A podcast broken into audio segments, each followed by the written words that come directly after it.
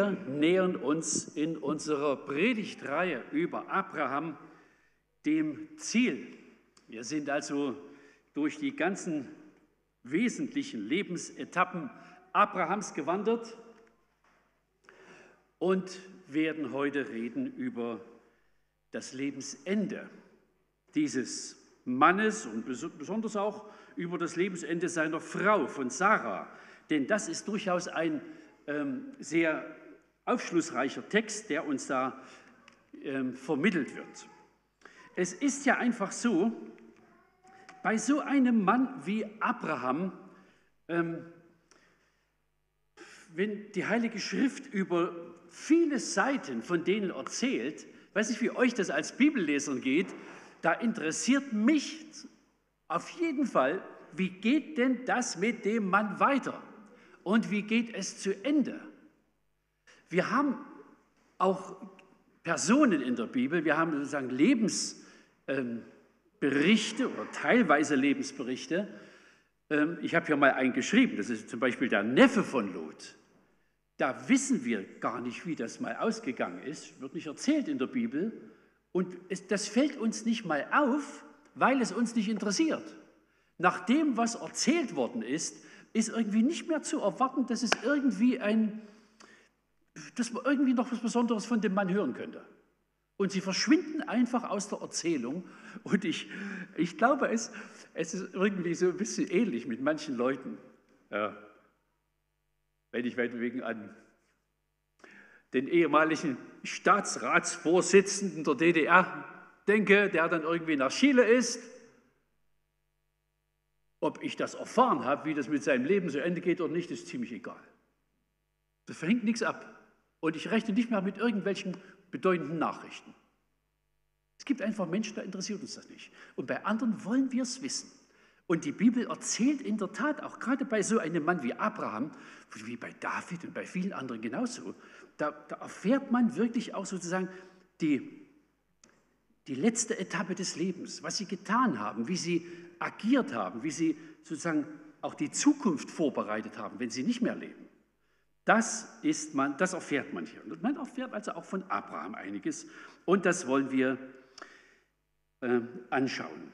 Und was ich schon mal sagen will, was man bei Abraham und bei der, beim, beim Glauben überhaupt äh, beobachten kann, was man verstehen muss, äh, die Glaubensgeschichte, das Glaubensleben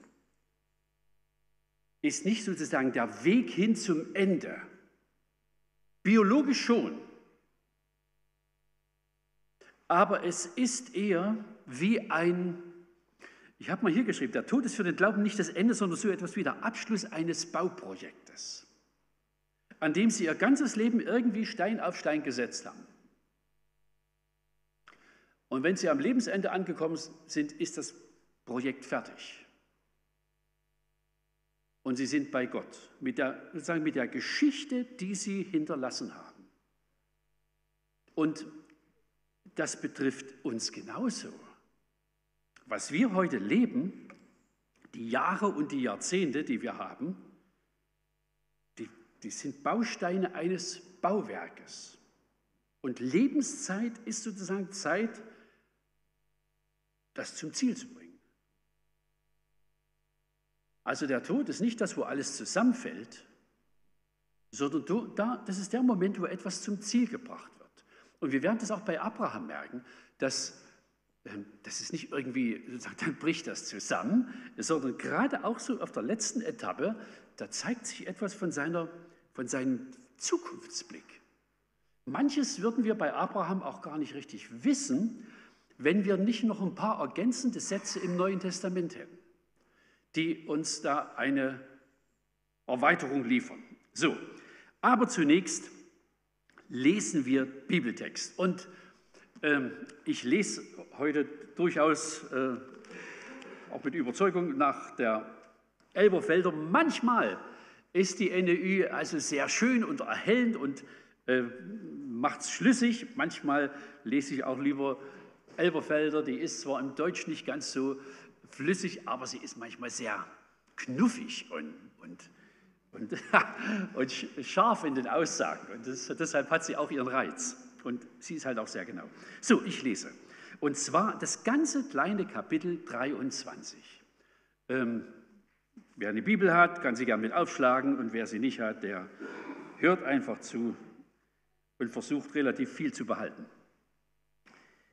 1. Mose 23. Und die Lebenszeit Sarahs betrug 127 Jahre.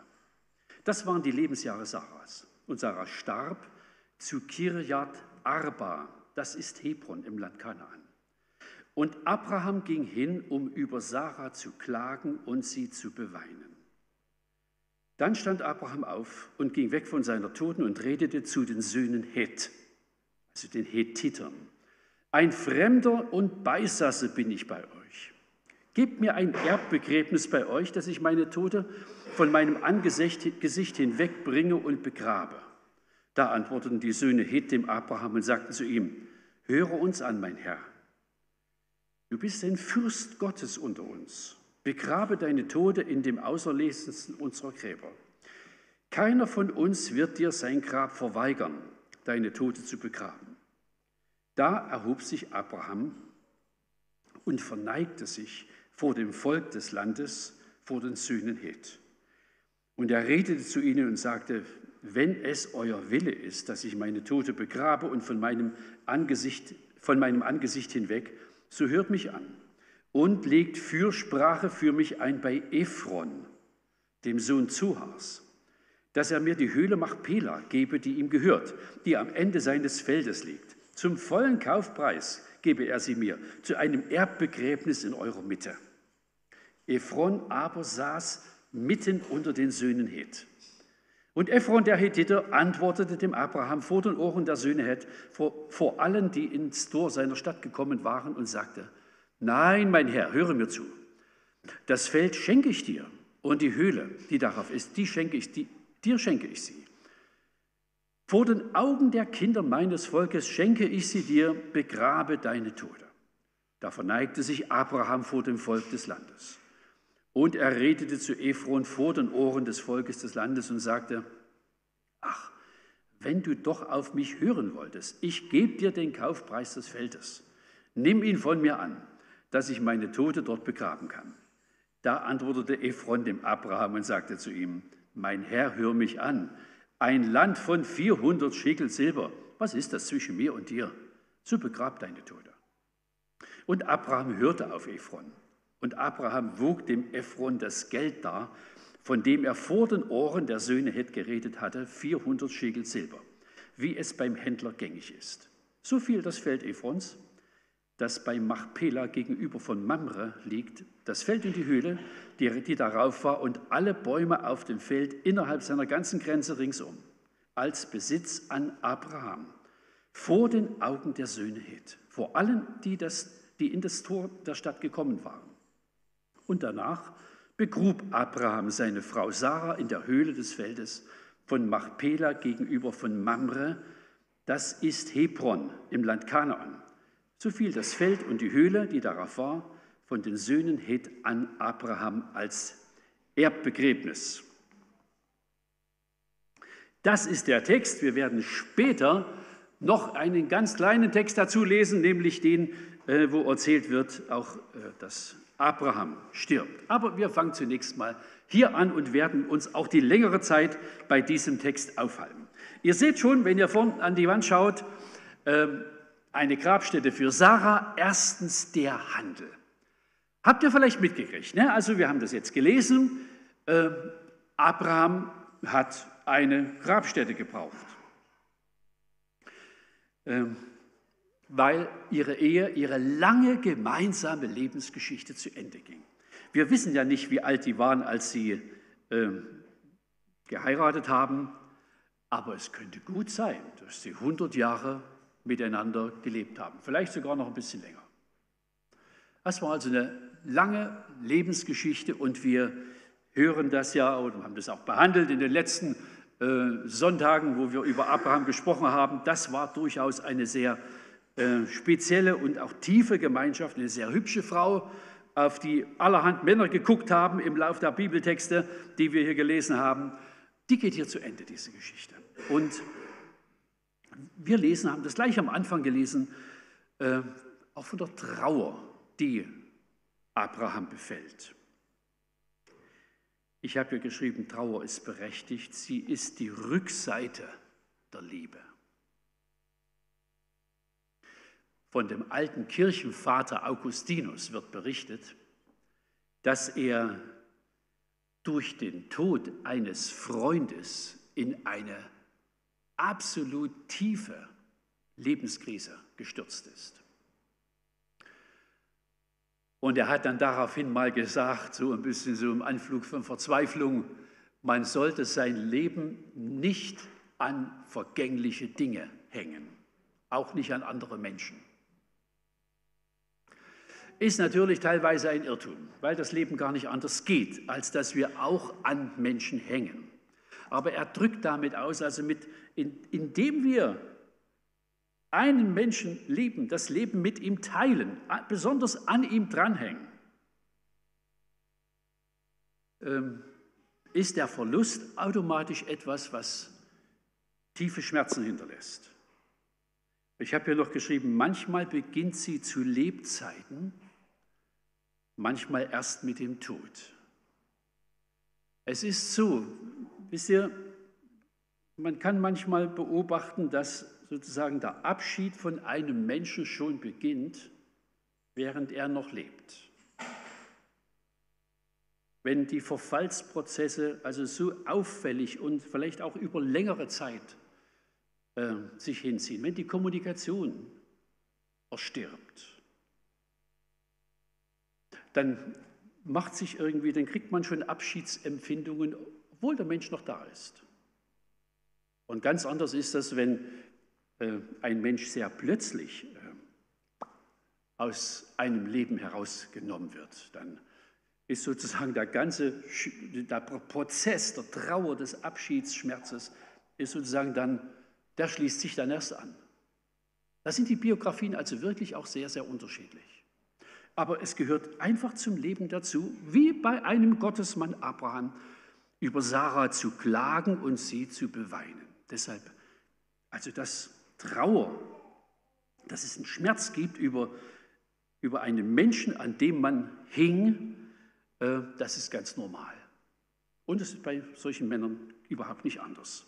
So, und jetzt steht er vor der Aufgabe, er muss irgendwie einen Platz kaufen, einen Platz besorgen, wo er seine Frau bestattet. Und das ist komplizierter, äh, als wir das vielleicht vermuten. Ja, wenn wir einen Todesfall haben, dann gehen wir irgendwie zum Bestatter und da regelt dies und das und ähm, die, die, Verbindung zum Friedhof, zum Friedhofsverwalter und so weiter wird hergestellt und es geht alles seinen Gang.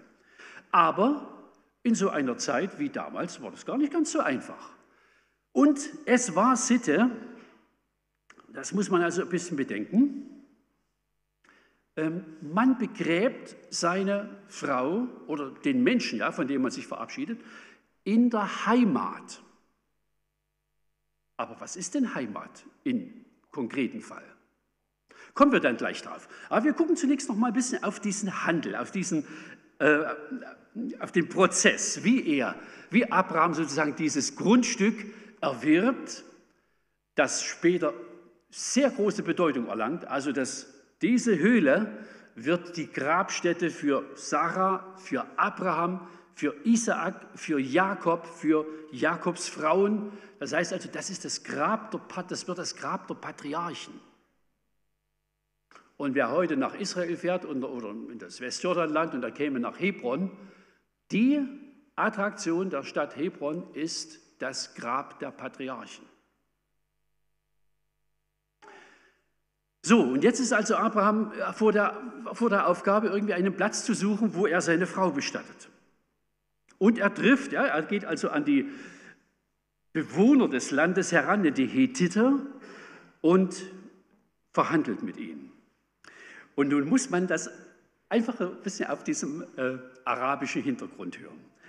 Er, ich habe hier geschrieben, er trifft auf einen willigen Käufer, der ihm die Höhle schenken will. Aber das gehört im Vers 11. Dreimal sagt er, schenke ich dir, schenke ich dir. Ja, nimm, nein, mein Herr, hör mir zu, das Feld schenke ich dir und die Höhle, die darauf ist. Ich schenke sie dir. Er denkt überhaupt nicht im Traum daran, sie zu verschenken.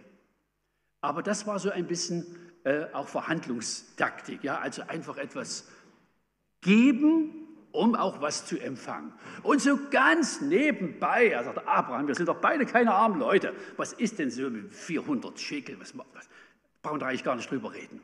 400 Schekel ist ein ziemlich überhöhter Kaufpreis. Es war kein Schnäppchen, was Abraham gekauft hat. Er wollte eigentlich auch nur die Höhle und nicht noch das Feld dazu. Das verkauft er ihm auch gleich noch mit und, und zockt Abraham in gewisser Weise ab. Ja, also das heißt, das ist in Wirklichkeit nicht ganz so nett, wie es hier steht. Es ist ein ziemlich beinharter Handel mit netten Worten. Und, aber sie werden sich am Ende einig und er kauft dieses Objekt. Er, Vorzeugen äh, wird das abgesprochen, Vorzeugen wird das Geld übergeben und die Sache ist rechtskräftig.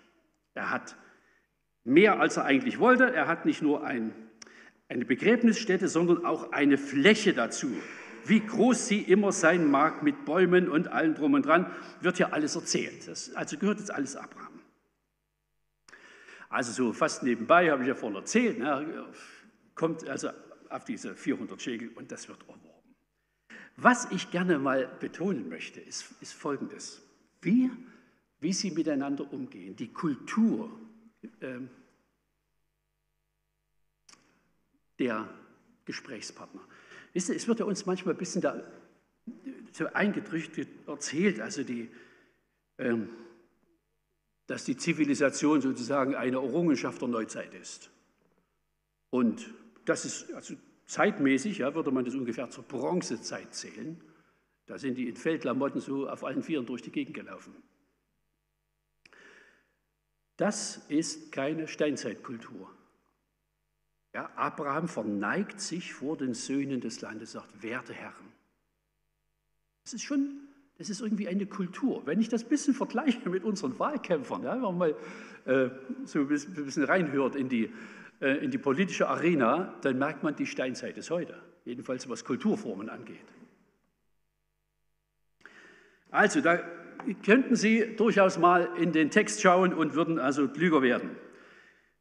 So, wir gucken uns mal an, was ähm, hier passiert. Also, das, der erste Teil war, dass wir einfach mal jetzt ein bisschen auf der Handel geguckt haben.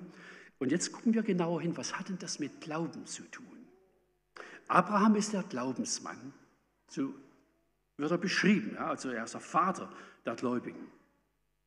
Ich habe hier rechts mal eine kleine Karte mit hingepinnt, die irgendwie so ein bisschen die Geografie, die aktuelle, wiedergibt. Und da seht ihr Hebron, so am Ende des roten Pfeils, ja, das ist des rötlichen Pfeils, äh, dort liegt Hebron. Und ähm, so für die politisch ein bisschen Interessierten, das liegt also im Westjordanland und ist heute Palästinensergebiet. Also das, das grün schraffierte, ne? das ist also alles äh, Westjordanland. Kann ich das hier zeigen? Ja, das geht ja, glaube ich, nicht mit dem Ding da. Auf der Leinwand geht es mit dem Punkt nicht. Also dieses größere grün schraffierte Gebiet ist das sogenannte Westjordanland. Das, ähm, der, der grün schraffierte schmale Streifen am Mittelmeer ähm, ist der Gaza-Streifen. Also das sind so die Begriffe, die man mal aus den Nachrichten hört. Und ein bisschen weiter nördlich, also so an der Grenze zwischen Israel und Syrien, gibt es nochmal so einen schraffierten Bereich, der ähm, eigentlich israelisch besetzt ist, aber völkerrechtlich nicht zu Israel zählt. Das sind die Golanhöhen. Also das sind strategisch wichtige Gebiete, von denen aus von Syrien her Israel immer wieder attackiert worden ist. Und äh, dieses Gebiet ist von Israel besetzt worden und wird auch dort von Israel kontrolliert. So, und Hebron liegt also so in dieser, äh, diesem südlichen Teil des Westjordanlandes, ist ein sehr heißes Pflaster. Ich komme am Schluss noch mal kurz darauf zurück, zurück äh, oder ein bisschen später noch mal darauf zurück. Es ist ein sehr heißes Pflaster, weil es eben eine arabische Stadt ist mit einer, heute zumindest mit einer jüdischen Siedlergruppe und diesem Heiligtum, diesem jüdischen Heiligtum, Grabstätte der Patriarchen, äh, mitten in der Stadt. Und von daher ist das also eine Region mit Zündstoff. So, äh, wer die Bibel liest, der, und er würde sozusagen von Kapitel 22 zu dem Kapitel kommen, das wir jetzt gerade gelesen haben, das Kapitel 23, der, der stößt am Ende von Kapitel 22 auf eine, ein Geschlechtsregister, eine Genealogie. Also es wird erzählt, wird nochmal die ganze Verwandtschaft Abrahams ausgebreitet, die 1000 Kilometer weiter nordöstlich in, im Gebiet von, von späteren Babylonien zu Hause ist. Und dort kommt Abraham her. Das ist seine eigentliche Heimat. Und es wird also erzählt, wer, was die für Kinder gekriegt haben und wie viele Enkel da sind und so weiter und so fort. Die Nachricht kommt ohne WhatsApp und was weiß ich auch an. Irgendwie hört Abraham, was dort alles an Nachwuchs gekommen ist im Laufe der Zeit. Und es steht automatisch die Frage im Raum, wenn, er, wenn Sarah jetzt stirbt, wo ist ihr Platz? Wohin bringt er sie zum Begräbnis? Es wäre nach sozusagen dem Schluss von Kapitel 22 überhaupt nicht überraschend, wenn er sagt, also das ist unsere Heimat, aus der wir kommen, der, Grab, also der Grabplatz muss in Mesopotamien sein. Es würde uns nicht wirklich überraschen, es wäre fast ein bisschen zu erwarten. Er tut es nicht. Und er tut es aus bestimmten Gründen nicht. Nämlich, er hat eine Landverheißung. Das muss man gut fassen. Also mehrfach haben wir das schon äh, bisher gelesen, dass Abraham zugesichert wird, das Land, in dem er aktuell umherzieht, jetzt zu diesem Moment, gerade also in, in der Gegend, die später Hebron heißt. Zu dem Zeitpunkt war das ein Feld, ja, eine Höhle. Und er hört von Gott immer wieder, dieses Land, alles gebe ich dir und deinen Kindern. Die Wahrheit ist, die aktuelle Wahrheit ist aber, er hat nicht mal zwei Quadratmeter, um ein Loch für seine, äh, für seine verstorbene Frau zu schaufeln. Das ist die Wahrheit. Und er entschließt sich zu, folgendem, zu diesem Schritt, den wir gerade gelesen haben. Das ist in der Tat ein Glaubensschritt. Der sagt, dieses Land ist irgendwie unsere Zukunft. Nach dem Wort Gottes, der mir dreimal erschienen ist, hat er dieses Land zugesagt. Ich lese nochmal so ein, ähm, so, so, so ein Wort Gottes, ja, Landverheißung, Kapitel 17, Vers 8. Ich werde dir und deinen Nachkommen nach dir das Land deiner Fremdlingschaft geben, das ganze Land Kanaan, zum ewigen Besitz. Und ich werde ihnen Gott sein. Also das heißt, er hat natürlich eine Heimat, aus der Gott ihn gerufen hat. Und er hat Worte, von Gott zwei, dreimal wiederholte Worte, die ihm sagen, das Land hier kriegst du. Und es ist sozusagen eine, ein Vertrauensakt, dass er diese Worte, die in keiner anderen Version vorliegen, als in dem, was er gehört hat, dass er diese Worte ernst nimmt und sie so ernst nimmt, als seien sie sicher und sozusagen in Vorbereitung auf den Tag X, wo ihm oder seinen Nachkommen das Land wirklich übereignet wird, die ersten paar Quadratmeter kauft. Die kriegt er nicht geschenkt, die fallen ihm nicht vom Himmel zu, er muss sie erhandeln und erkaufen.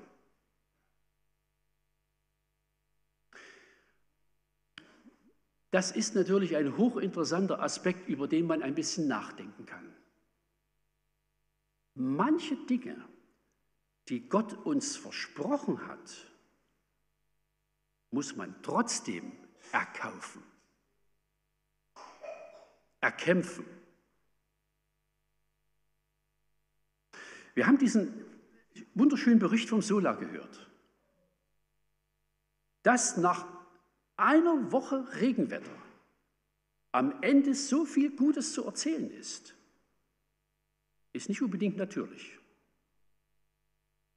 Es gab eine Menge Leute, die haben es von Gott erbeten, dass er trotz Regen das schenkt, was er immer geschenkt hat, wenn Menschen sein Wort hören, wenn sie ihr Herz öffnen wenn sich Leute hingeben und einsetzen, um anderen das Evangelium auf irgendeine Weise nahezubringen. Das fällt nicht einfach vom Himmel. Da müssen irgendwie Dinge investiert und riskiert werden, sonst, sonst passiert das nicht. Und es ist in mancher Hinsicht so. Wir, wir haben Zusagen von Gott. Manches schenkt er uns einfach und es ist gratis.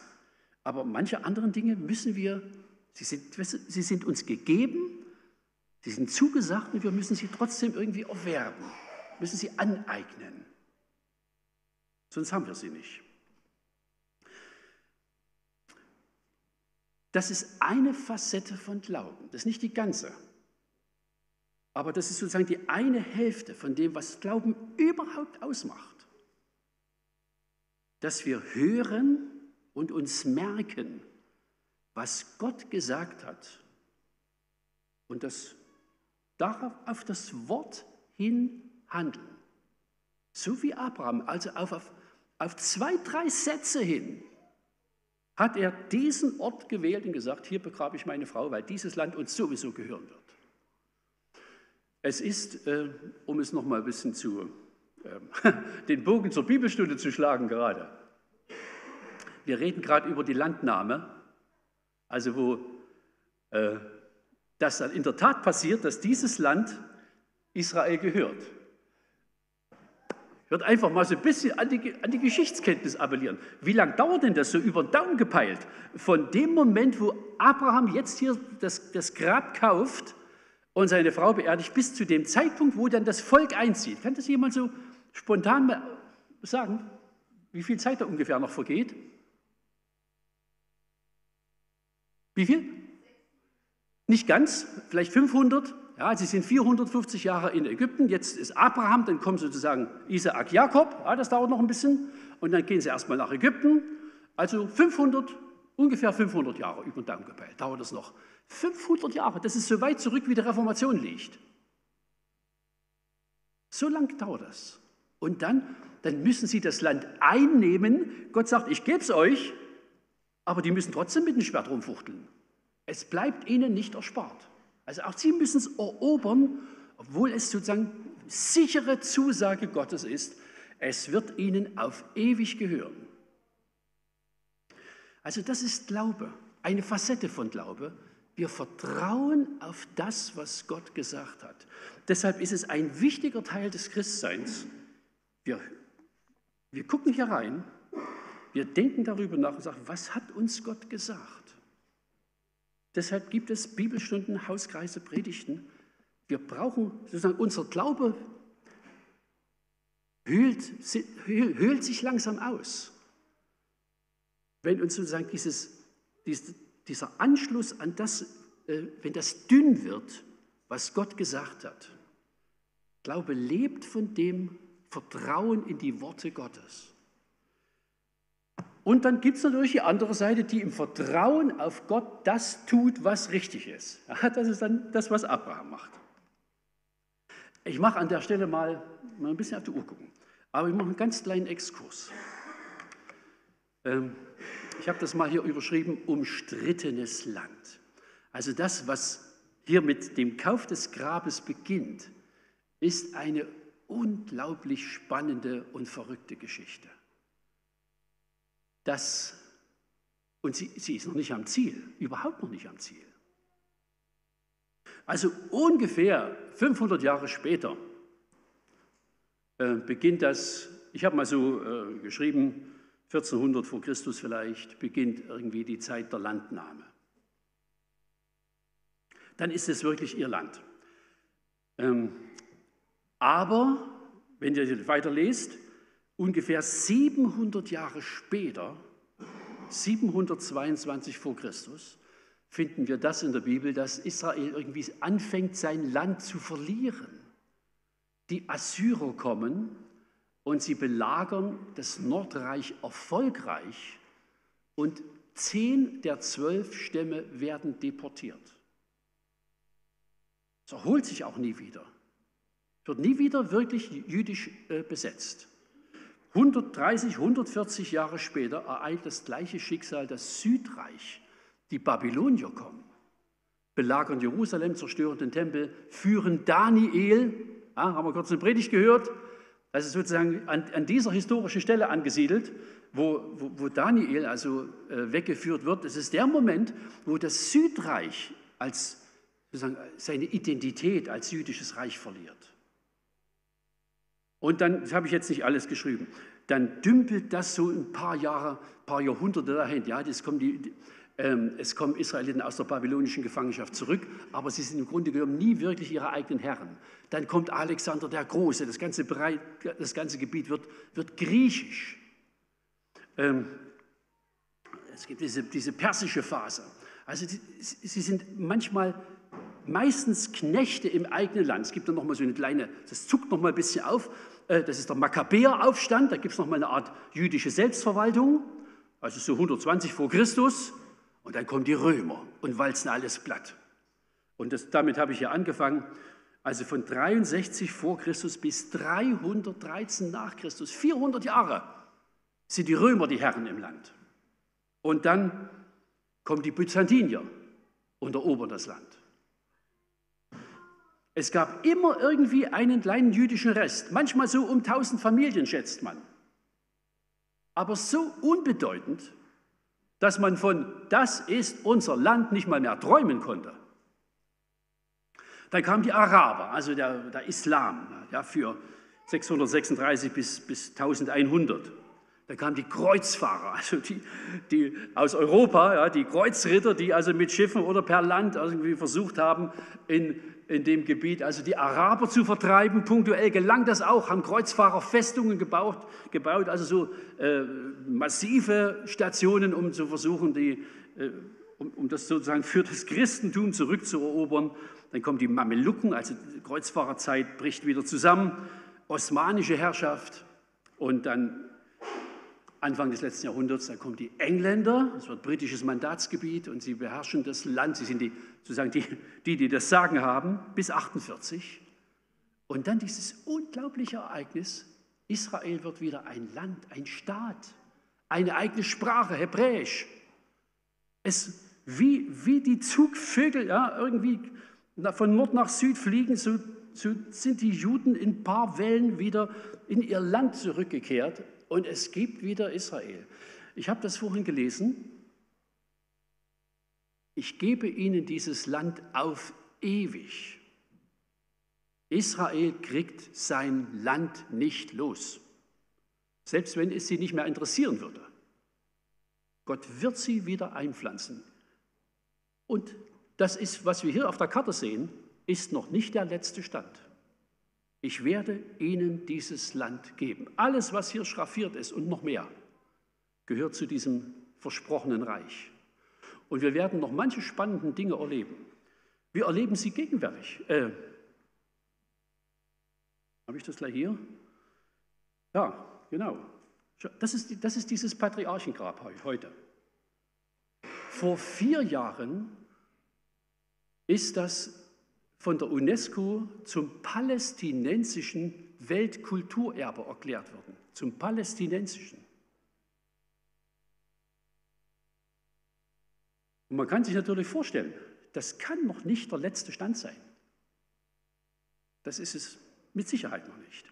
So, wir gehen noch ein bisschen weiter. Also, aber wir haben gemerkt, in, sozusagen in, in der Grablegung merkt man Abrahams Glaubenswelt, in der er sich bewegt. Sein Herz, sein Denken. Und jetzt gucken wir noch mal ein bisschen weiter, ins Kapitel 25 und wir schauen uns an, was uns erzählt wird über den Tod Abrahams. Es gibt dann also diese Passage, lese ich jetzt gar nicht, also Abraham heiratet nochmal und er hat nochmal ein paar Kinder. Die sind alle die, die gehen ein bisschen unter, weil er sie, also bevor Abraham stirbt, sind das alles erwachsene Männer, die er auszahlt und fortschickt. Weil ihm klar ist, der, der die Verheißung hat, ist Isaak. Und für den räumt er sozusagen den Platz frei, schickt alle anderen Kinder irgendwie in die Wüste oder irgendwo hin, äh, wo sie auch existieren können, aber räumt alles frei, damit Isaak, sozusagen der Verheißungsträger, dort leben kann. So, und ich lese mal diese äh, fünf Verse noch. Und das sind die Tage des Leben, der Lebensjahre Abrahams, die er lebte. 175 Jahre. Und Abraham verschied und starb in gutem, Alt, gutem Alter, alt und der Tage satt und wurde versammelt zu seinen Völkern. Mhm. Er wurde versammelt, also nicht zuerst im Grab von Machpela, sondern zu seinen Völkern. Und seine Söhne Isaak und Ismael begruben ihn in der Höhle Machpela, auf dem Feld des Hethiters Ephron, des Sohnes Zohas, das gegenüber Mamre liegt. Auf dem Feld, das Abraham von den Söhnen Heth gekauft hat, dort wurde Abraham und seine Frau Sarah begraben. Und es geschah nach dem Tod Abrahams, da segnete Gott Isaak, seinen Sohn, und Isaak wohnte bei dem Brunnen Lachoi Roy. Wie lebte Abraham nach dem Kauf des Grundstücks? Wir haben vorhin beobachtet, er war Nomade. Er sagte zu den Hethitern, ihr lieben Leute, ihr wisst doch, ich bin hier Fremdling, ich bin Beisasser, steht in der Elberfelder, Fremdling. Ich bin hier ein Heimatloser. Ihr duldet uns, das ist sehr großzügig, aber mir gehört hier gar nichts. So, jetzt hat er eine Höhle und einen Bauplatz, ein Feld. Was macht er denn jetzt damit? Und ich hole mal einen Satz aus dem Neuen Testament zu Hilfe, oder ich, ich habe ihn hier nur als äh, Textangabe und ich lese ihn mal. Hebräer Kapitel 11, Vers 9 und 10. Aufgrund des Glaubens siedelte er sich in dem zugesagten Land an, auch wenn er dort wie ein Fremder lebte und mit Isaak und Jakob, denen Gott dieselbe Zusage gegeben hatte, in Zelten wohnte. Er wartete auf die Stadt, die feste Fundamente hat, deren Baumeister und Schöpfer Gott selbst ist. Man könnte denken, also wenn Abraham jetzt Eigentum hat, dass es losgeht mit sesshaft machen, Häuser bauen, Hebron aufrichten. Und er macht gar nichts. Er bleibt im Zelt.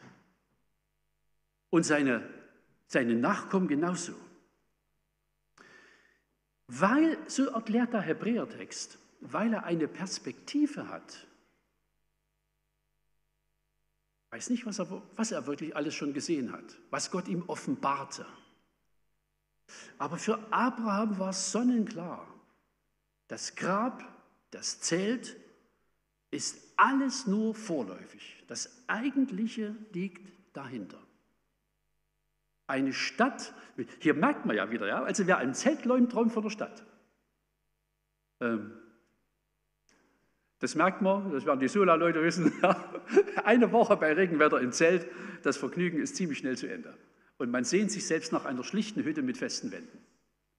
Also wer am Zelt lebt, träumt von der Stadt, von dem Haus. Und er macht das nicht, weil er sagt, es gibt irgendwie eine andere Stadt, auf die wir hinleben. Und ich will das einfach nochmal so ein bisschen ausdrücken, auch für, unsere, für unser ganzes Denken. Wir leben in dieser Welt, wir bauen Wohnungen und Häuser. Hier sitzen ein paar Leute, die bauen. Jürgen baut Haus aus, der Norris werkelt in Hartmannsdorf rum und da sehe ich ihn manchmal, wenn irgendwie Handwerker da sind oder der Norris selber irgendwie. Und es ist richtig. Wir brauchen irgendwie einen Lebensort. Und für den sind wir auch irgendwie verantwortlich. Das heißt also, ich würde niemandem ein schlechtes Gewissen machen, der sich darum kümmert, dass er Platz hat für seine Familie, für seine Kinder und einen Lebensraum.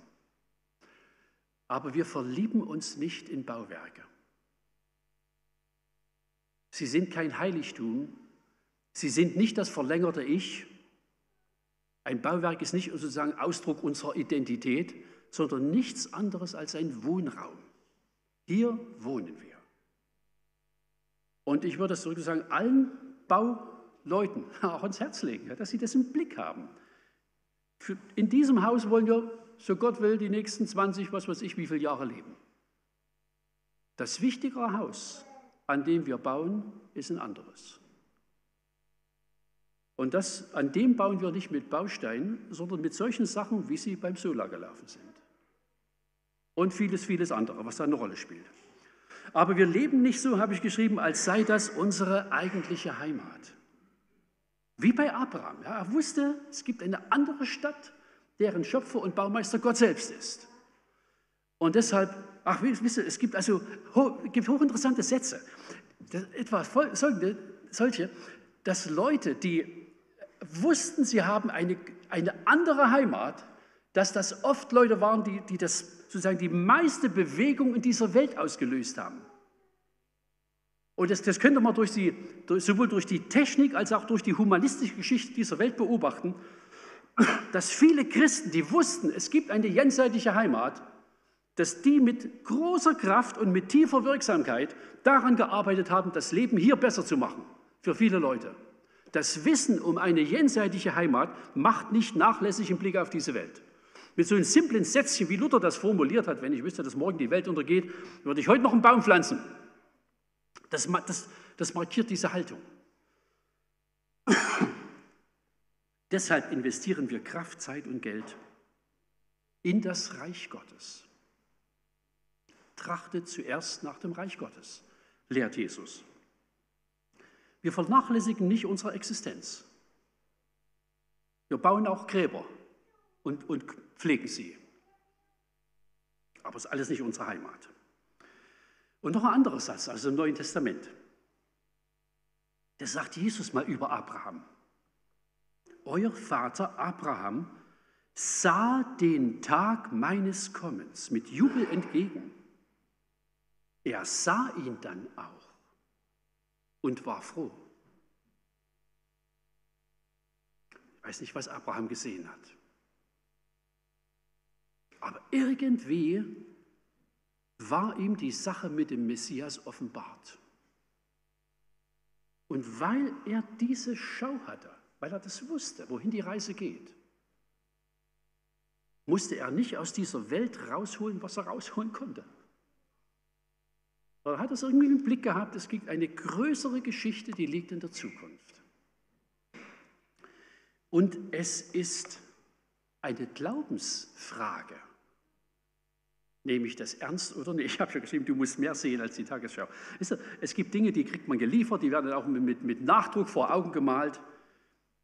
Abraham und alle, die in seinen Fußspuren laufen, haben mehr gesehen es gibt eine Ewigkeit, es gibt eine Verheißung Gottes, es gibt ein jenseitiges Ziel.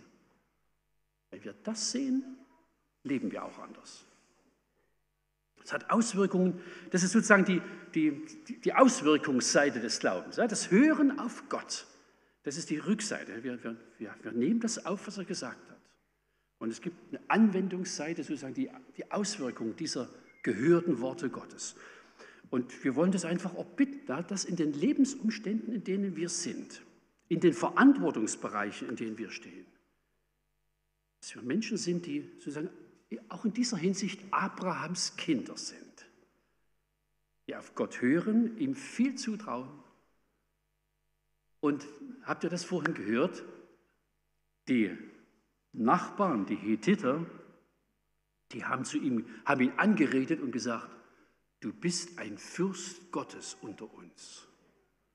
Irgendwie haben sie das mitgekriegt, dass Abraham nicht nur Beduine ist, sondern irgendwie ein Mann vor Gott. Und manchmal sickert das durch, dass ganz einfache Menschen Gottes Menschen sind, wenn sie diese Wege gehen, die halt mit Gott gegangen werden können. Und das wollen wir für uns erbitten, wollen das auch bitten für die, die beim Sola zum Glauben gekommen sind. Das ist der Anfang und dann kommt die Glaubensgeschichte. Und da gibt es noch manche Hürden, die sie irgendwie meistern müssen. Ja, der Herr segne das Wort, über das wir hier nachgedacht haben. Amen.